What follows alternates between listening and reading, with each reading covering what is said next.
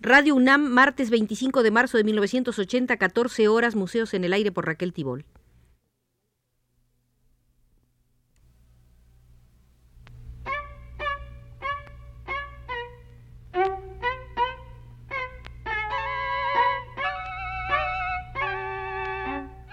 Museos en el Aire.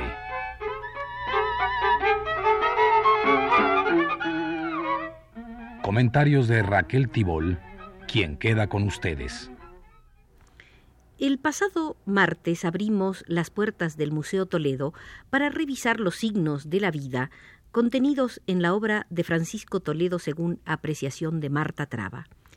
Este texto, publicado en 1976 en la colección Testimonios del Fondo de Cultura Económica, no entró completo en 15 minutos de lectura, de manera que prometí volver a él y aquí estamos.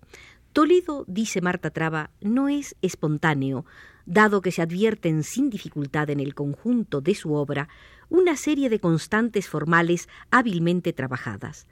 Tampoco es primitivo, ateniéndose a la sistematización del arte de los primitivos como una visión casi infantil, meramente descriptiva y desprovista tanto de la capacidad de significar como de simbolizar, es decir, sostenida sólo sobre el encanto primario y precario del ordenamiento inmediato de un tema según ciertos conceptos jerárquicos. Toledo es, por consiguiente, un pintor culto, pero al contrario del grueso de la pintura culta, de la pintura activa del México contemporáneo, proviene de una cultura auténtica. Se puede provenir de una cultura auténtica y no obstante este origen incrustarse en la otra cultura externa que involucra y somete al individuo a sus designios, bien sean estos de tipo político, económico o religioso. La obra de Juan Rulfo está ejecutada, por ejemplo, desde el otro lado de Comala mediante una escritura culta. Jalisco está inventado. Yo cuando hablo invento, dice Rulfo, desde afuera, descrito sin embargo con esa unción y verdad que lo tornan tan inigualable. Pero está visto desde un ángulo histórico crítico. El pueblo, que nunca tuvo conciencia de lo que podía darle la situación en que estaba, escribe Rulfo. En primer lugar, un pueblo fértil, lleno de agua, de árboles, clima maravilloso, como aquella gente dejó morir el pueblo. ¿Cómo se justificaba el querer abandonar aquellas cosas? Su casa, todo. ¿Por qué han dejado, como quien dice, arruinar todas aquellas tierras? Rulfo trabaja con los muertos, con los fantasmas, que son lo único visible a partir de la perspectiva externa. Toledo carece de tal perspectiva. Lo extraordinario de Toledo como pintor culto es que viniendo aparentemente de la perspectiva externa, no hace ningún caso de ella.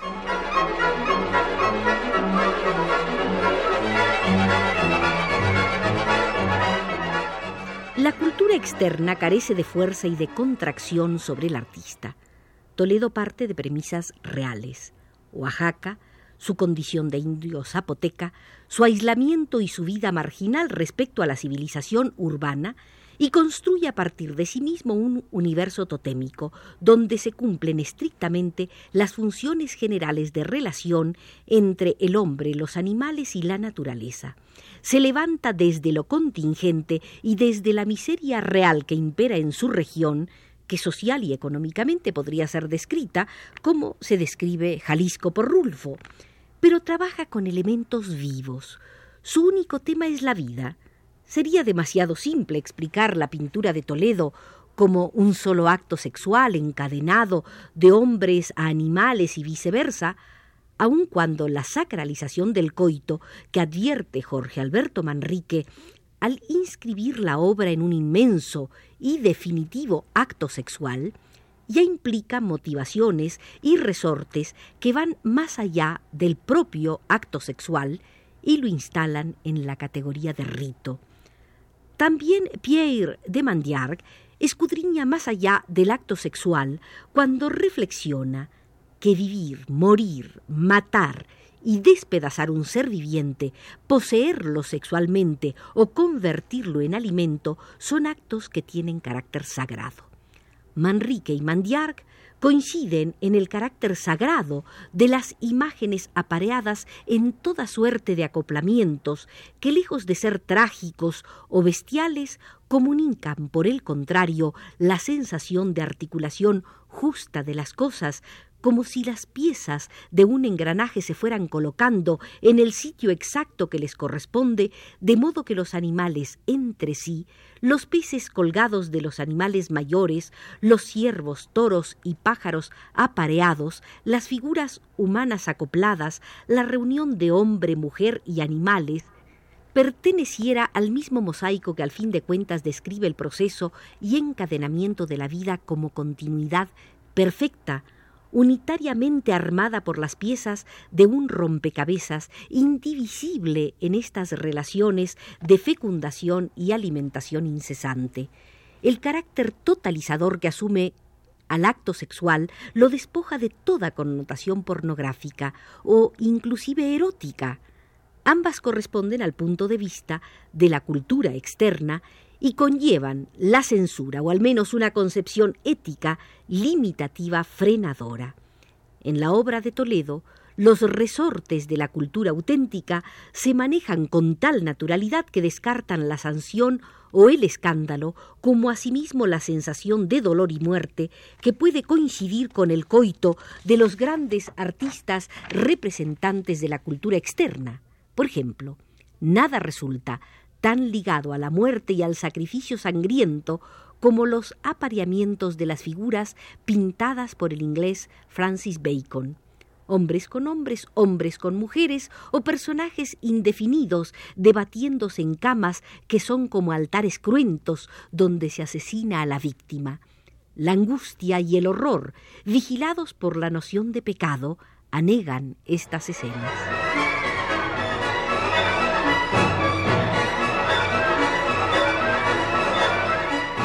En la obra de Toledo, el drama es inexistente.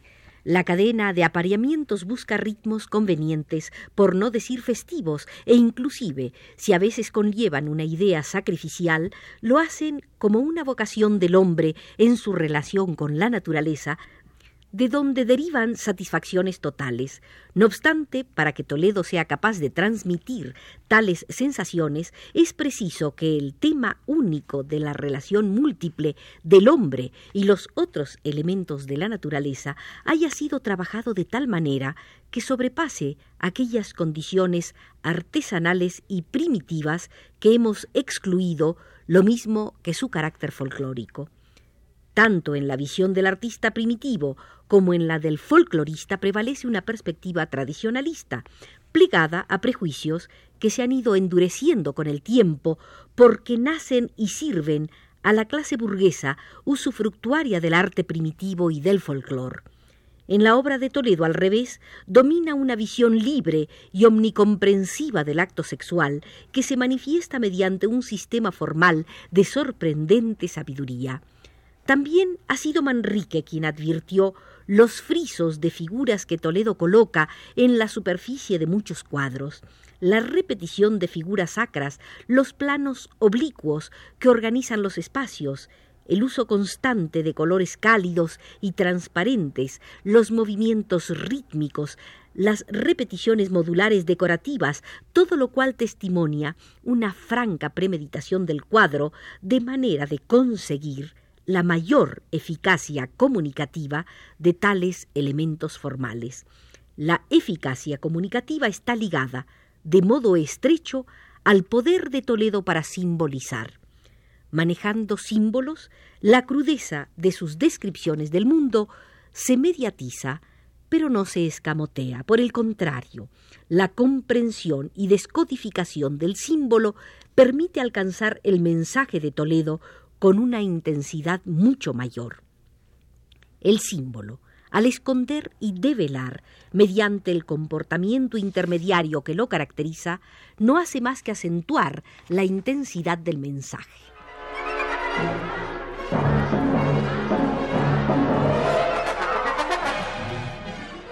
Veamos algunos cuadros aislados de Toledo. Dos acrílicos sobre papel, la cena. En Daroshi China. Si leemos la cena como un conjunto de símbolos, encontraremos que una de las características que facilitan su interpretación es la reiteración del motivo. El pescado está sobre la mesa, inactivo y perfectamente visible. Luego devora a la extraña criatura que se presta rítmica y reiteradamente a ser devorada. Al ser alimento y alimentarse a su vez de la criatura humana que lo comió, se presenta la posesión o realimentación a través de la posesión como un ciclo cerrado, por lo tanto ritual atemporal, que persigue la sacralización de lo cotidiano. Lo profano pasa a ser sagrado y lo sagrado se manifiesta a través de la persecución y ahondamiento en el lenguaje simbólico. El símbolo actúa a manera de sustituto, la conducta simbólica a manera de conducta sustitutiva. La idea de realimentación continua del universo natural se sustituye por un símbolo que debemos interpretar y penetrar en su condición hermética y antirrealista, pero el símbolo nace de la realidad y no quiere sino transmitirla profundamente. Es símbolo y no metáfora. Nada tiene que ver con una segunda cadena del lenguaje atraviesa la primera cadena metonímica de significados explicados por contigüidad, pero se sostiene en el símbolo, no deriva al lenguaje metafórico. Sin este tipo de lectura, que más que lectura es hermenéutica, toda penetración de la obra de Toledo es, en opinión de Marta Traba, incomprensible desde el punto de vista culto. De otra manera puede recibirse vivencialmente, gozarse a través del placer que comunican la irreverencia temática, la libertad sexual y la caída de la máscara hipócrita. Digamos que con la obra de Toledo se puede practicar lo que Susan Sontag recomienda como un erotismo de la apreciación artística. Es perfectamente posible un Toledo de piel a piel, un Toledo liberador, o bien se puede desentrañar como una obra de comprensión más compleja y enormemente rica, que descubre un mundo de afectividad no reprimida, una armonía real entre el hombre y su medio, que revela la pervivencia de culturas auténticas dentro de las culturas externas que hemos resuelto adoptar como nuestras.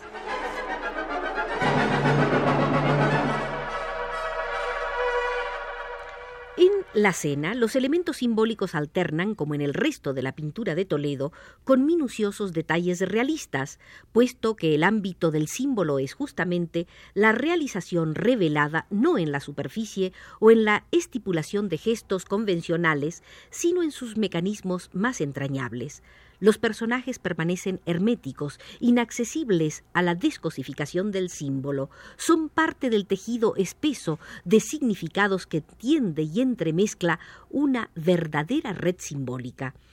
Las figuras, la de la mujer devorada rítmicamente por los peces, la del hombre contemplando la posesión alimentación con su jaula con guacamayo en la mano, no llegan a ser exactamente hombres o mujeres participan de la naturaleza animal de un modo interminablemente ingenioso, con una originalidad inagotable para imaginar híbridos y nuevas criaturas.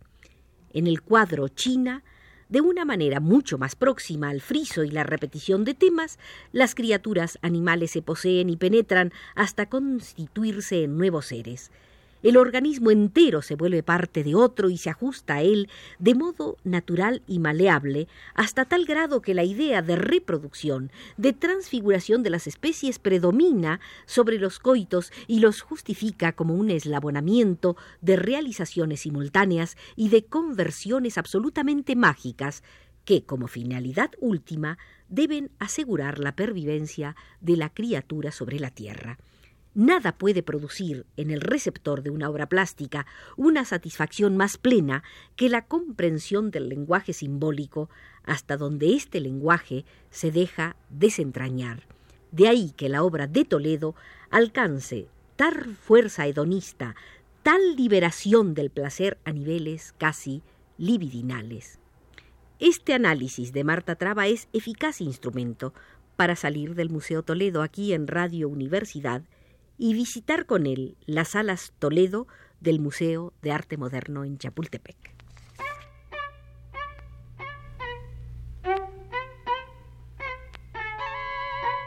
Museos en el Aire.